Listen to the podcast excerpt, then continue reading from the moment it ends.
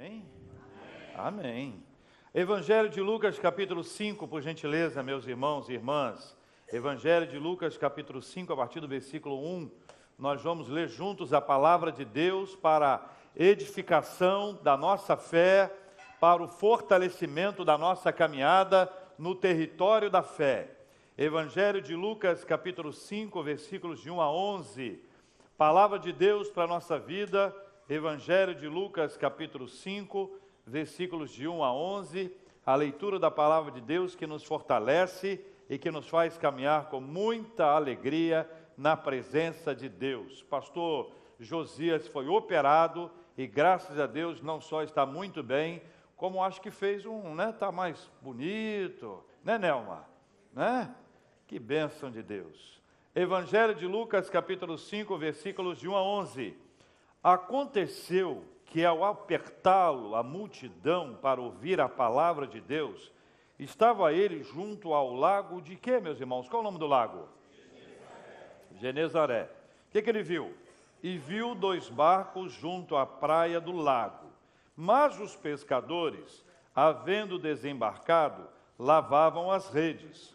Entrando em um dos barcos, que era o de Simão, pediu-lhe que o afastasse um pouco da praia e, assentando-se, ensinava do barco às multidões.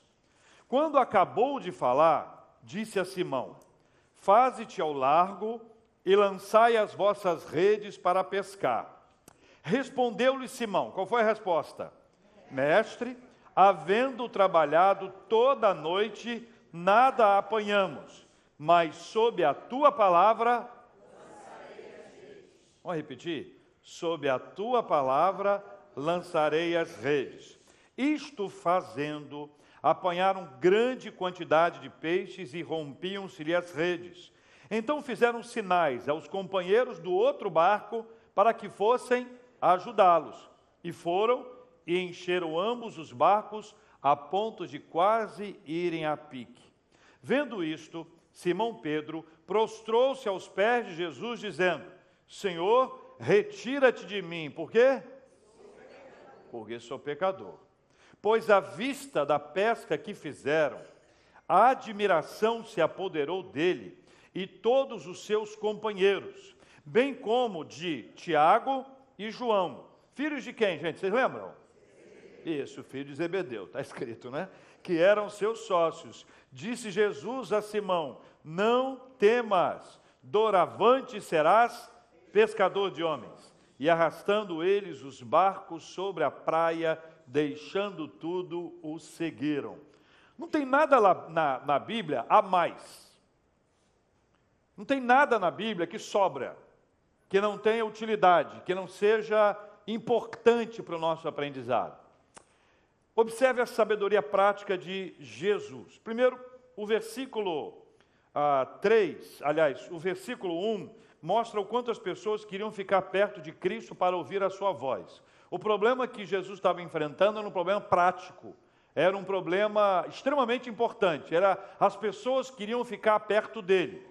Queriam tanto ficar perto dele que o apertavam. É mais ou menos como se, ah, só para a gente imaginar, é um grande lago, né? Je Jesus está ali bem à margem e a multidão vai se aproximando. Quanto mais a multidão se aproxima, mais ele tem que dar um passinho para trás. Então você imagina que chega uma hora que já tem água. Aí Jesus tem uma sabedoria muito prática, ele toma uma decisão que é muito prática, é muito simples, mas veja a importância dela. Ele pede um barco emprestado e sobe nesse barco. A pergunta bíblica é: de quem era esse barco? Está no texto. De quem era esse barco? É? Não? Não? Ah, de quem é esse barco? Simão. Simão é Pedro, Simão Pedro. O barco era de Simão. A pergunta teológica que eu faço para vocês é: qual o critério Jesus estabeleceu para escolher o barco de, de, de Tião, o barco de Simão?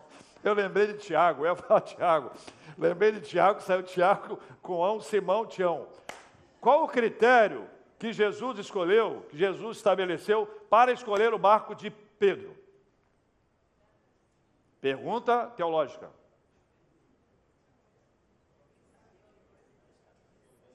para quem está acompanhando a gente pela internet, há burburinho na igreja. A pergunta é a seguinte: olha, ah, você acha que Jesus escolheu o barco por causa de Pedro ou Pedro por causa do barco? As perguntas vão se aprofundando. Presta atenção.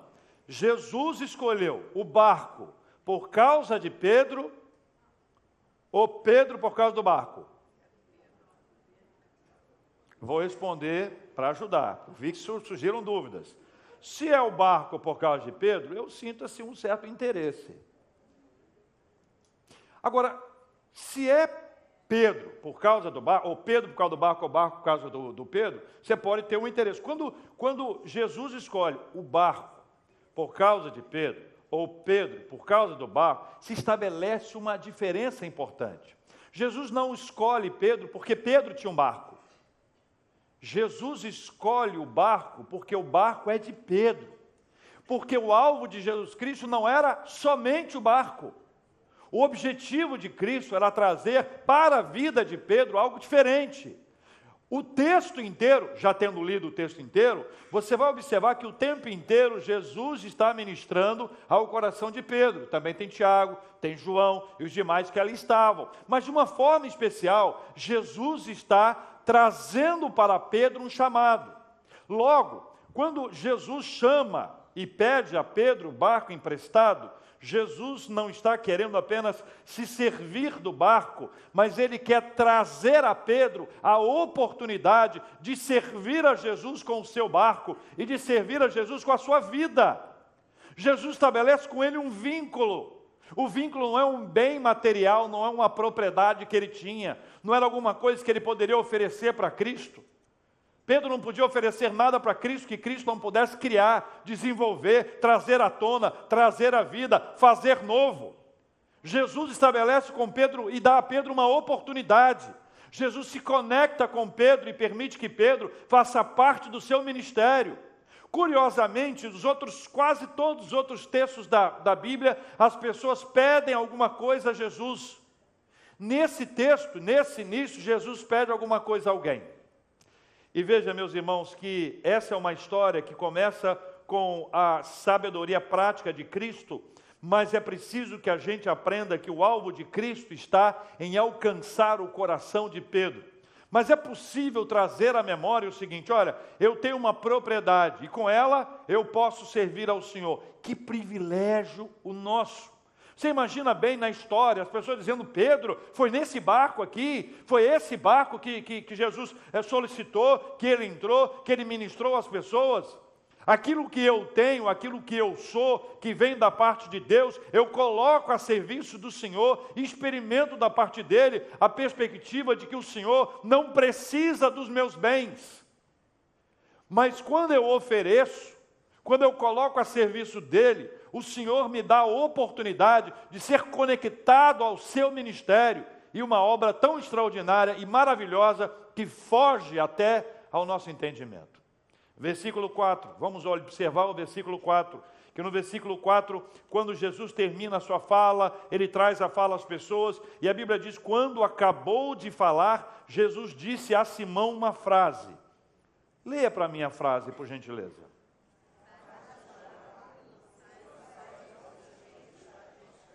Essa parte inicial, faz-te ao lar, ah, significa o seguinte: olha, vamos para as águas mais profundas, vamos para o meio, lá onde há profundidade. E lá você faz o seguinte: você vai lançar as redes para pescar. A ordem de Cristo não era uma ordem lógica, porque, ah, segundo os melhores historiadores, eles apontam que este horário que Jesus estava interagindo com Pedro nesse instante ali era por volta do meio-dia, que dentro do contexto local era uma hora inadequada para se pescar. Então, Pedro tinha todo o direito técnico, fruto da sua experiência, fruto da sua habilidade, de trazer a Jesus uma palavra de resistência. Mas o ponto de vista de Pedro podia ser este ponto de vista da lógica, da experiência, ah, das habilidades, Mas o ponto de vista de Cristo era um outro ponto de vista. E aí nós precisamos aprender a inserir na nossa vida o seguinte raciocínio: o que eu estou vendo, e o outro é o que Cristo está vendo. O que eu estou vendo pode ser mais do mesmo. Já vi tanto isso, já estou tão acostumado com isso, não vai acontecer nada, não vai ter nenhum tipo de transformação, mudança alguma. É o que eu estou vendo. O que eu estou vendo pode estar viciado. O que eu estou vendo pode ter virado paisagem, é mais de uma rotina que está diante dos meus olhos ou aqui na minha mente. Mas o ponto de vista de Cristo, ou no ponto de vista de Cristo, ou do ponto de vista de Cristo, ele toma uma história que é absolutamente normal e comum e a transforma. Ele nos faz perceber que, a despeito de não estar vendo, ele pode estar vendo algo extraordinário. Os meus olhos podem não estar contemplando, mas os olhos do Senhor que vem além, Ele pode estar trazendo para a minha vida um caminho totalmente novo e especial. O saber de Cristo é divino. Jesus está estabelecendo para Pedro uma lição importante. O seu saber é divino ele se apresenta como Cristo, ele revela a sua palavra e as pessoas vão percebendo que ele tem uma autoridade divina, ele tem uma autoridade de Deus. O que ele sabe, só o Pai sabe. E aí eu faço a vocês duas outras perguntas teológicas. O que Pedro sabia que Jesus não sabia? Pergunta número um. O que Pedro sabia que Jesus não sabia. A segunda, o que Jesus sabia que Pedro não sabia. Traz para a sua vida, traz para a sua realidade. Pensa, o que eu sei que Cristo não sabe? Hum? Hein? Hã? Uhum. Entendeu? Agora, o que Cristo sabe que eu não sei? Meu Deus do céu. Então, se eu partir do pressuposto, do princípio, premissa, de que eu, o que eu sei que Cristo não sabe, e o que Cristo sabe que eu não sei, e eu me coloco no lugar de humildade daquele que, que está na presença de Deus e que Cristo sabe todas as coisas, as coisas começam a mudar na minha perspectiva. Mas veja o versículo 5. Acompanhe comigo a leitura do versículo 5 a frase: Faze-te ao largo e lançai as vossas redes para pescar. Versículo 5 conta a resposta de Pedro. Qual foi a resposta dele? Isso. A gente pode di dividir essa frase em duas, né? Ter uma conjunção no meio, a gente pode separá-la. Vamos ler a primeira parte. Mestre, havendo trabalhado toda a noite, nada apanhamos. A expressão bíblica aqui é trabalhado arduamente. A expressão é que eles fizeram muito, talvez tudo que estivesse ao alcance deles. Eles trabalharam, eles se empenharam, eles se esforçaram, eles fizeram todas as coisas e quando amanhece o dia, eles voltam para casa. A ideia é das mãos vazias do pescador que não leva nada para a alimentação da sua família. Essa, esse é o quadro. Eles tinham feito tudo, estavam lá lavando as redes. Aí entra a, a conjunção adversativa, que muda tudo. Você já viu alguém elogiando alguém, dizendo assim, por exemplo, vou pegar o pessoal da música aqui como exemplo, tá bom? Olha, aquele irmão canta muito bem, mas. E aí vem uma crítica. Esse tipo de uso da conjunção adversativa, ele é pejorativo. Na verdade, a segunda frase é mais importante que a primeira frase. Mas nesse contexto aqui, a segunda parte também é. Veja, olha, nós trabalhamos arduamente a noite inteira, fizemos tudo o que estava ao nosso alcance, colocamos todo o nosso esforço e não pescamos nada, absolutamente nada. Se para aí, o que, que vai acontecer? Fala para mim. Se Pedro para aí, pula do barco. Se Pedro para aí, revoltadinho, entendeu? olha para Jesus e disse: Jesus, você não sabe de nada. Eu trabalhei a noite inteira, eu sou o pescador, você é carpinteiro. Agora é hora do carpinteiro ensinar ao pescador o que fazer. Já pensou se Pedro fosse esquentadinho? Ele era esquentadinho nesses termos. Já pensou se ele pulasse fora do barco e fosse embora? Ou se estivesse na nossa casa, fechasse a porta, batesse a porta, ou se erguesse de uma mesa e dissesse: Ah, eu vou me embora, não aguento mais ouvir essa historinha. Graças a Deus, Pedro não faz isso. Qual foi a frase dele? Mas, sob a tua palavra lançarei as redes. É aí que ele entra no que a gente chama de território da fé. É aí que ele deixa o lugar comum, deixa o lugar da experiência, deixa o lugar do que ele acha que é melhor, do que ele julga saber, porque é essa a impressão que dá. Algumas vezes nós achamos que sabemos, e percebemos que nada sabemos. Numa hora de limite da nossa vida, a pergunta é: o que é que a gente sabe? O território da fé é o lugar em que todo o esforço do humano não é capaz de alcançar. O território da fé é o lugar em que o conhecimento humano é visivelmente limitado. Esse é o lugar em que toda a experiência humana, por maior e melhor que seja, ela se torna irrelevante, porque nós não estamos tratando de algo humano, mas de algo divino. Não é de algo material, é de algo espiritual, não é de algo natural, é algo sobrenatural, é alguma coisa que Deus descortina, Ele abre diante dos nossos olhos e nos permite caminhar e acessar e a viver e a experimentar da presença dEle. Sob a tua palavra lançarei as redes. É preciso ter muita obediência para fazer de novo o que já se fez arduamente a noite inteira. É preciso ter muita obediência, é preciso de muita disciplina, é preciso de muita sensibilidade, é preciso ouvir a voz do Senhor e obedecê-la. É, é, é, uma área em que a gente atua com obediência, fidelidade e submissão a Deus. Eu pergunto a você: isso é fácil? Você acha que no fundo, no fundo, não você, que você é quase angel, mas aquela sua amiga, ou aquele seu amigo que você conhece, você acha que no fundo, no fundo, as pessoas querem fazer o que elas querem, o que elas acham que sabem, é mais fácil se submeter a Deus, ou é mais fácil fazer aquilo que a gente acha que sabe? A nossa luta é essa o tempo inteiro.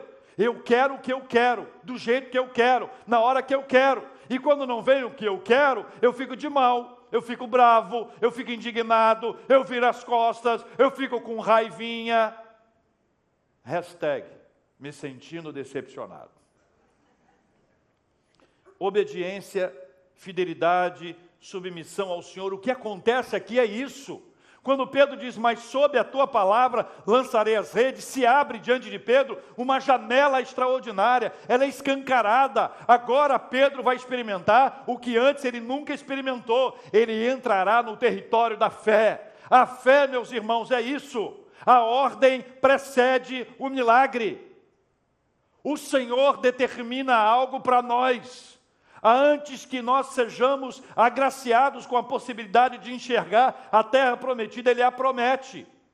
E eu creio, e porque eu creio, eu caminho em direção a ela. Vocês estão entendendo isso? Deus está aqui, eu estou aqui, e Deus me diz: olha, a terra prometida é ali. Qual deve ser a postura de alguém que tem fé? Me ajuda aí, vou dar três opções, tá? Três opções. Eu estou aqui, a terra é ali. O Senhor me diz: meu filho, a terra prometida é ali. Creia. Aí eu digo, creio. É isso? Então vamos lá. Meu filho, a terra prometida é ali. Creia. Eu digo, eu creio. Terceira opção, hein? Meu filho, terra prometida é ali. Creia. Eu creio. Hein? Eu creio. Qual é a postura adequada? A, B ou C? Qual é a postura que a sua amiga faz? A, B ou C? Sua amiga lê-se você mesmo, né? Você mesma. Qual é a nossa postura? O território da fé agora. Ó, trabalhei a noite inteira, sei muito bem que a terra não é ali, eu já fui ali, eu já estive ali, isso aqui não tem nada de terra prometida, eu já sei, eu tenho experiência, eu sei o que é melhor, eu tenho todo o conhecimento, eu fiz isso, aquilo e aquilo outro, eu domino essa história. Ó, oh, coitado, seco, fomezinha, peixinho nada, nada. Sob a tua palavra lançarei as redes. Obediência, fidelidade e submissão. Agora, os versículos 6 e 7, eles são, eles são muito importantes para o nosso entendimento. Sabe por quê? Porque aqui, aparentemente, aparecerá o ápice do texto. Aparentemente aparecerá o ápice do texto. Leia comigo versículos 6 e 7 nessa mensagem expositiva. Isto fazendo, o que aconteceu? Apanharam grande quantidade de peixes e rompiam-se-lhe as redes. Então fizeram sinais aos companheiros do outro barco para que fossem ajudá-los. E foram e encheram ambos os barcos a ponto de quase irem a pique. Muita gente para aqui, porque acredita que o ápice do texto é isso aqui. Ó, oh, viu? Eu obedeci, eu fiz o que Deus mandou e meu barco se encheu de peixe. Eu estou rico, eu alcancei a prosperidade. Era isso que eu buscava. Desse pensa, pensa comigo. Imagina a cena, tá bom? Imagina a cena. Os dois barcos cheios, quase indo a pique, tá certo? Entrando água aqui, água ali, aquele negócio todo, aquele sufoco, um sufoco positivo, um sufoco bom, tá muito bom, tá maravilhoso, e eles vão embora. Imagine bem, eles chegam à areia, chegam à terra seca, e Pedro diz assim: Jesus, valeu, valeu, Partiu Jesus e ele vai pegar os peixes e leva para casa, mercado, vende os peixes, fica alegre e feliz. Já seria uma coisa muito boa, mas você acha que isso seria o objetivo da vida dele? Sim ou não? O objetivo da vida não era esse. O objetivo de Jesus pedir o barco de Pedro emprestado não era esse. O objetivo de Jesus para a vida de Pedro não era isso, isso é pouco, isso é muito pouco. Para muitos, esse é o ápice do texto, é aquele lugar da prosperidade, em que eu fui agraciado, em que eu fui alcançado, em que agora eu estou bem. Aí Pedro pega todos aqueles benefícios que Deus deu a ele, a prosperidade que chegou ao seu barco, à sua casa, e volta para casa com aquilo e diz: Olha, foi Jesus que me deu, mas será que é só esse o nosso compromisso com Jesus? Será que Jesus entrou no barco de Pedro só para dar peixe para Pedro?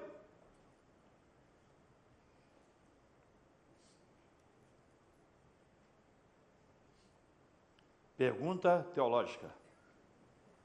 Mais uma, hein? Jesus sabia onde os peixes estavam? Ou Jesus ordenou para os peixes irem para lá? Pergunta para a pessoa do seu lado, o que, que você acha?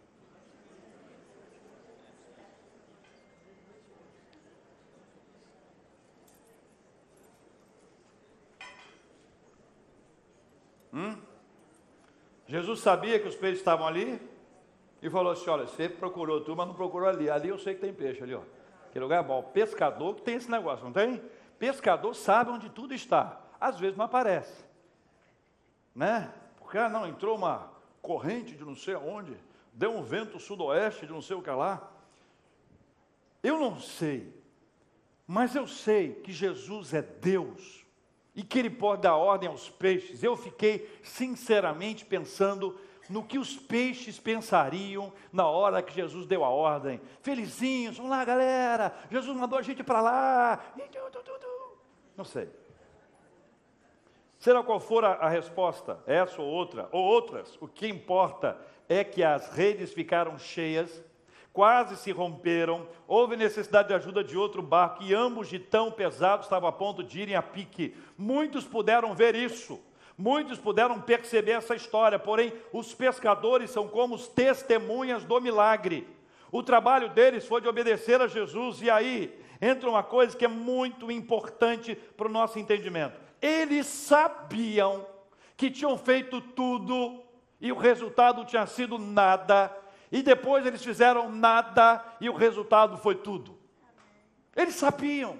Os outros lá fora, imagina bem, o pessoal que estava lá ouvindo Cristo, entendeu? O pessoal lá fala, opa, Pedro é bom pescador, Pedro sensacional, vamos eleger Pedro o melhor pescador da Galiléia. É Pedro o melhor. Vamos fazer um sindicato dos pescadores e lógico quem vai ser o líder. Pedro vai ser o líder. Imagine bem as pessoas retornando lá com aquelas, aquelas frases: Pedro, eu já sabia. Outro, eu sempre acreditei em você. E aquela história toda acontecendo diante dos olhos deles.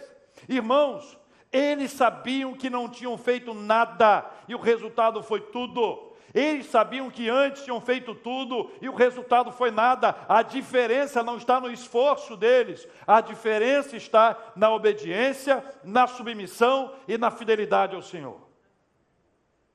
Versículos 8 e 9. Para mim, vai ficando chave o texto, o clímax do texto, o ápice do texto está tá subindo. Versículos 8 e 9. Leia comigo, por gentileza. Vendo isto,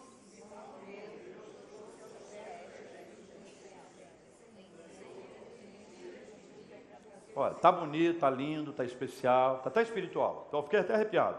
Mas eu queria pedir que vocês lessem comigo assim, ó. Vendo isto, Simão Pedro, o que, que ele fez? Prostrou os seus pés de Jesus. Ele, ele, ele, ó, ele se ajoelhou, tá? Ele se dobrou. Ele, ele, eu imagino a cena, ele, ele agarrando os pés. Eu não sei se é tanto, mas prostrou os seus pés. Aí, qual foi a frase dele? Senhor, retira-te de mim, porque sou pecador. Antes dito por versículo 9, pensa bem comigo. Você é uma pessoa de, de empreendedorismo. A fonte está aqui, certo? A fonte. A fonte está aqui. Você está ganhando dinheiro com a fonte. Você vai deixar a fonte? Vai pedir para a fonte ir embora? Se o teu alvo é financeiro, se o teu alvo é monetário, você não abre mão da fonte, você descobriu um jeito novo de fazer o que antes era feito de forma igual. E aí aquilo que você está fazendo de novo deu certo.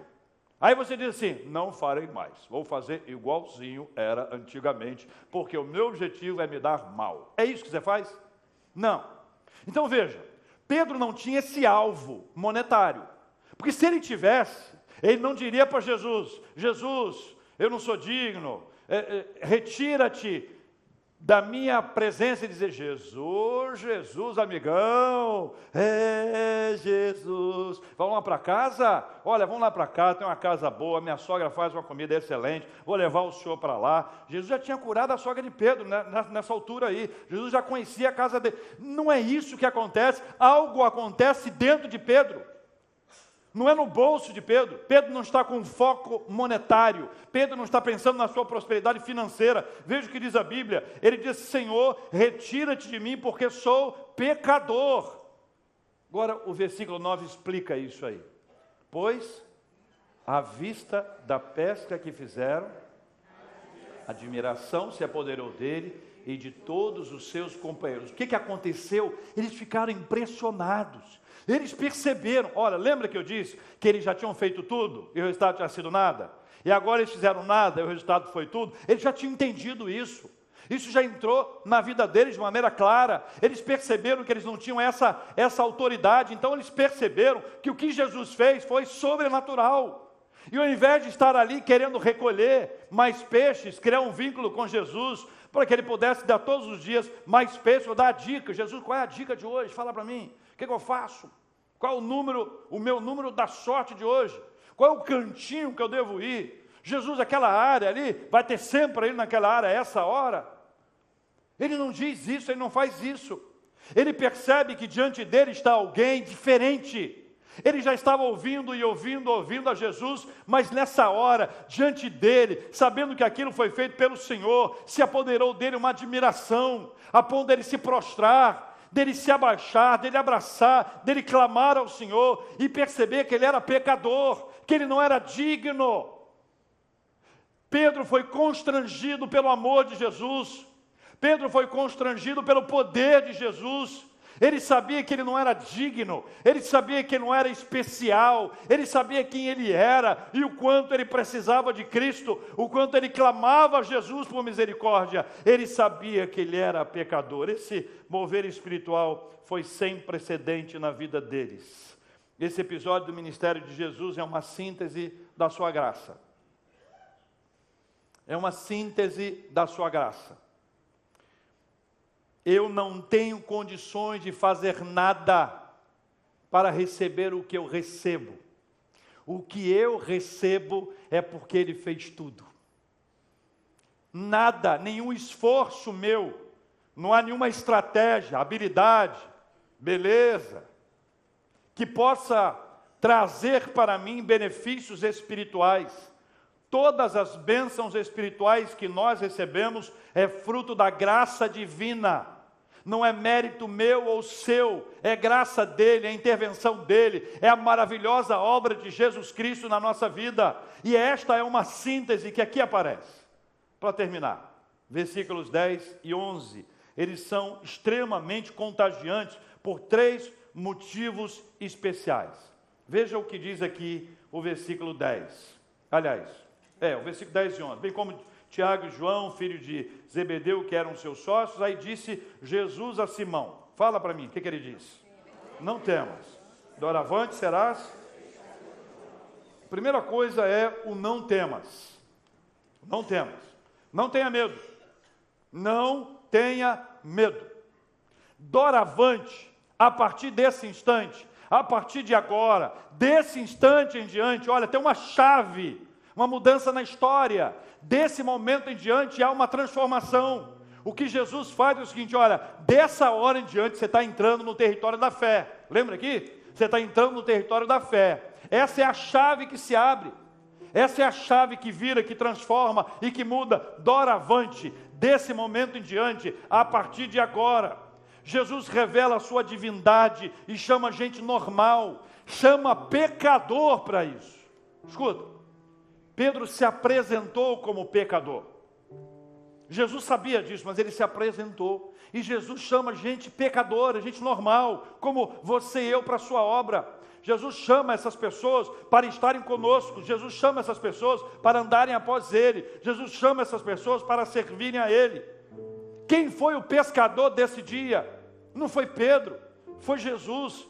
Jesus revela a sua divindade ao mesmo tempo que ele chama pessoas comuns e normais, porque ele vai fazer na nossa vida e da nossa vida algo diferente do que era anteriormente. Embora eu tenha feito todo o meu esforço a noite inteira, eu descobri que, na verdade, a palavra dele, a ordem dele, a obediência a ele, a fidelidade a ele, a submissão a ele, é que faz a minha vida mudar completamente.